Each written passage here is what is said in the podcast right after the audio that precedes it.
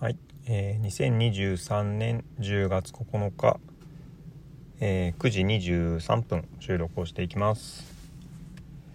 はい、えー、外は雨ですね。結構ザーザー降りで、え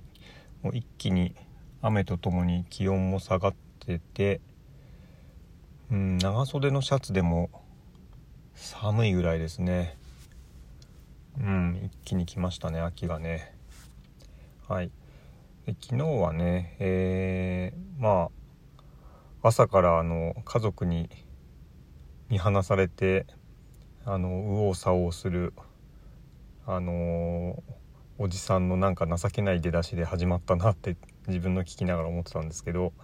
うんなんかこうやっぱり家族とずっと過ごす生活に馴染みすぎてしまっていて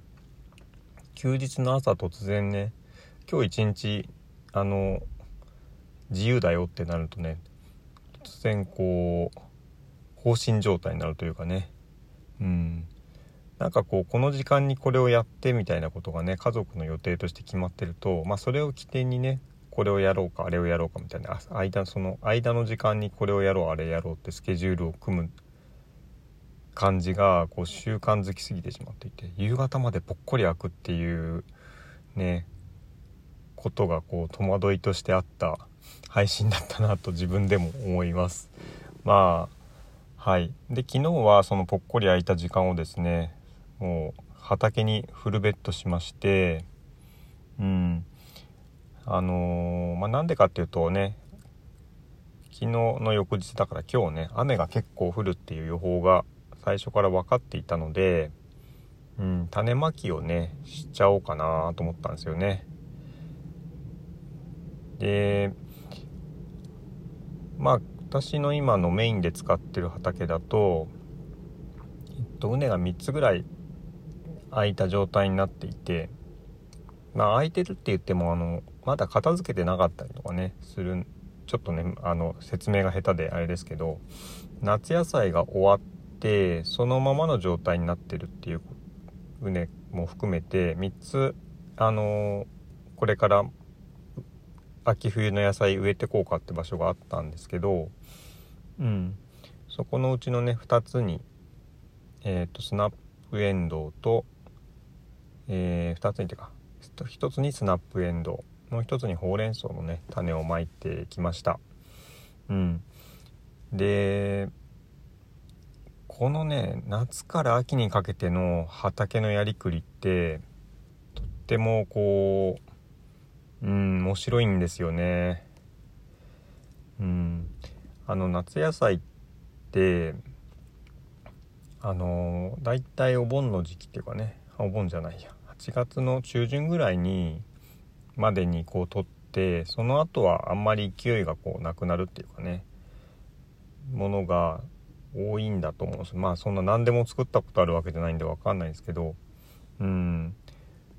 まあ、7月から8月の、ね、真ん中ぐらいまでがピークなんじゃないかなと思うんですよね。でその後にあの一旦勢いが、えー、なくなったものをですねこうそのまま残しておいてまた秋になってきてね涼しくなるとまた取れるみたいなものがねあるんですよね。でだからその間どういうふうに畑をえー、管理していくかってことが、うん、結構こう技が必要なんだろうなと思ってます。で自分もまだ全然分かってないところも多くて、うん、ちょっと前まではもうねあの8月の中旬以降の夏野菜っていうのはもう全部撤去しちゃって、うん、秋冬野菜の準備をねしてくっていうことの方がやり方として多かったんですけど、あのうまくそこをね夏野菜をもうちょっと伸ばして生きのび生きの生きながらえさせてね。うん。っていうやり方もうちょっと収穫してでその後に秋冬行くよっていうやり方ね。もあるんだなって周りの畑見ててもね思いますし、うん、そこのね見切りの見切りをパッとするかもしくはもうちょっとあの収穫させていくか。もちろん、あの夏野菜なんでねあの収穫できる量なんはもうだいぶ減りますけどまあもともとでも家庭菜園ってできすぎて困っちゃうことの方が多いんでね。まあちょっと一品料理に一品だけちょっとね添えるぐらいの感じの量だったらそれでも十分賄えちゃうんですよね。だからあのそういうやり方の方がむしろうんいいんですけどただ畑をね占有し続けちゃうっていう問題があるのでうん秋冬野菜の準備があとちょっと着手が遅れるうんたりとか種まきが当然ね遅れちゃうんでその後の育成にね、えー、と大きく影響しちゃうっていうこともあったりしてその辺のバランスをねこう天候と自分のこうやりたいことと、うん、あとまあ自分のこう作業取れる作業時間ですよね。見極めながらどうやっていくかって結構楽しい、うん、パズルなんですよね。うん、でもう一つの要素として秋冬野菜ってどうして葉葉物が多いんですよね。白菜とかね。キャベツとか春菊とか。あとなんだろう。菜の花系とかかな。菜花系とか。あとブロッコリーか。うん。まあちょっとブロッコリーは葉物じゃないですけどね。うん。ただその割とこうバッタとかにね食べられやすいあのものが多いんでね。あのまだ暑い時期だから9月でも、まあ、上旬とかの暑い時期だとまだそういう虫の動きが活発なんですよね。そうするとあの植えたものもしくは芽芽吹いたものが虫に結構被害あっちゃうってことがあって、うん、ただその逆に気候としてはね日照も長いしあの気温も高いとおそらく植物としては成長しやすい時期でもあるということだと思うんですけどあのだから虫の虫とその日照っていうのかな？とのこうせめぎ合いっていうんですかね。だ日照を取るのか虫が少ないってことを取るのかみたいなところのバランスもね関わってくるんですよね。うん。まあ虫とかの場合はその防除がねネットを張ったりとかすることで虫がこう入って近く寄ってこれないようにするみたいなことはできますから、うん、よくあるのは結構早めに片付けてしまって夏野菜を片付けてしまって、えー、早めに秋冬野菜を植えてでネットをかけといてえー、早めにこう大きい株にしていくみたいなねやり方は見かけますね。で私の場合はあのネットかけたりするのが ちょっと面倒くさいんでうーん。あとまあ結構急に広い畑を持つことになってネットとかの資材があまりないのもあるしうんなんかちょっと私そういう細かい手入れがなかなかあの苦手なのでまあ、できれば放任でいきたいんですよね。うん、そうするとやっぱり虫の多い時期は避けた方がいいだと思いますとまあかといってもらった苗とかあるとねまあもらったまま持っててもしょうがないんでちょちょいって植えちゃったりもすることあるんですけど、まあ、虫がね、えー、いる時期でもまあもらった苗をまあ一旦ちょっと手に持っててもしょうがないから植えちゃうかみたいなことはありますけどね。うん、でだいぶ話が長くなりましたけど、うん、10月に入るともう完全に虫の勢いはあのパタリと、えー、止まりましたね。うん、バッタもいるけどバッタ自体の色がねもうなんかくすんでいるし、うん、元気もないですよね。あの勢いよくぴょんぴょん飛び跳ねるようなバッタはもう個体としていないかな。うん、だからもう今はまさに、えー、虫のことを気にせずに安心して植えられるシーズンになってきたってこともあってね、うん、あの、まあちょうど時期もよく私も時間も取れたしで翌日雨だしっていうね3拍子揃った状態で、うん、植えたって感じですね。はいでまあこれでだいたい今ちょうど10分なんですけどちょっと昨日のね、まあ、世界的な情勢のニュースも少し話したいなと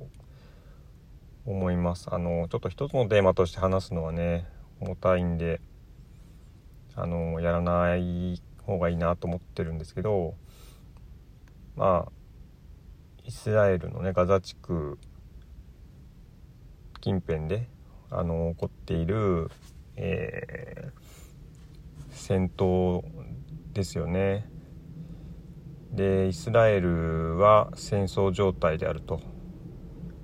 いう公式な発表もしたということで現時点であのもう何百人ちょっとものによっては1,000人単位の情報も出てますけど民間人を含めた多くの方が、えー、亡くなったりうん負傷したりしてるっていうニュースがありましたね。でうんまあもちろん世界にはたくさんの紛争があってまたその自然災害で亡くなったりね。まあ確かアフガンでも大きな地震があったっていうニュースが今朝新聞で見ましたけどうーんたくさんのそういった、えー、人がね、えー、命を落としたり、えー、命をこう奪い合ったりしてるっていう状況はねすごくうん痛ましいですよね。またその特にね中東問題ってやっぱり私が子供の頃からねうんまあ火薬庫っていう言葉でねなんか社会の時間とか聞いたような記憶がありますけどうんまあ日本もねその石油資源のえー、輸入先としてね輸入元としてね大きく中東にも、えー、関わっていますしうんすごくあそこの地域でね起きる事件っていうのがうんまあ小さなあのー、紛争であれば小さなねいざこざぐらいであればそんなにまあまあ、人の命はそんな簡単に比較はできないものの、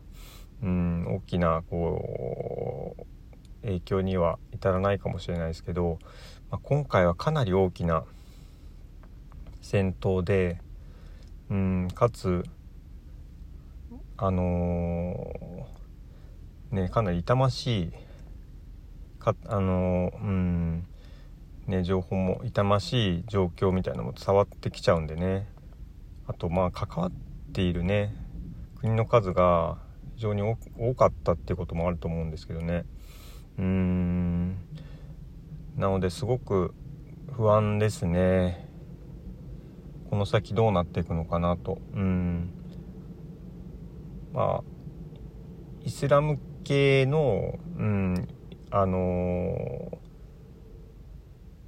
人口が多かったりする地域ではあとまあ反米的な、うん、反西洋諸国西洋諸国主義的な国が、うん、においてはどちらかっていうとそのハマス側の、うん。えー、肩を持つ発言が非常に目立つみたいなこともね聞いてますしね、まあ、日本ではどうしても、まあ、アメリカとの関係の中でイスラエル側のこうあの発言っていうのがね発言なり報道が多くなりがちだとは思うんですけどね、まあ、なかなかその、まあ、今回攻撃の発端はハマス側だったということで間違いないと思うんですけどまあただ今までのね歴史的な経緯とかうんいろんなこう問題がある中でうん、まあ今回のことだけをねあのー、非難して、まあ、それでじゃあ問題がこう解決するかっていうと難しいとは思うんですよね正直ね。うん。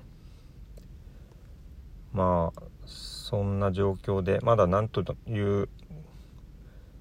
私なりの知見も何のあるわけじゃないんですけれども、うん、ただこう日付をね明確に日あの収録してる日付を明確にして発信してるものではあるので、うん、振り返った時とかねあともしくは全然違う人がずっと未来のタイミングでねこれを聞いた時に、うん、何かこう意味があるインプットになるかもしれないなと思って少し話してみました。はい今日もお聴きいただきありがとうございました。